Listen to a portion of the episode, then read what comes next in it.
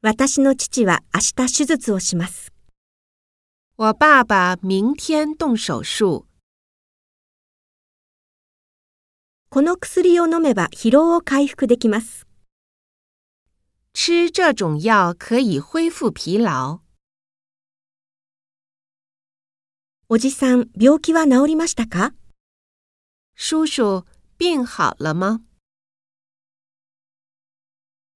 運動の後は栄養を補給しなければいけません。运动后得补营养。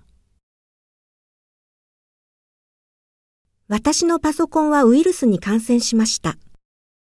我的电脑感染了病毒。私の父はおととい退院しました。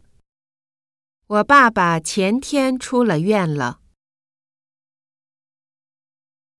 私は長期入院したくありません。我不想长期住院。彼女は非常に温泉に浸かるのが好きです。他非常喜欢泡温泉。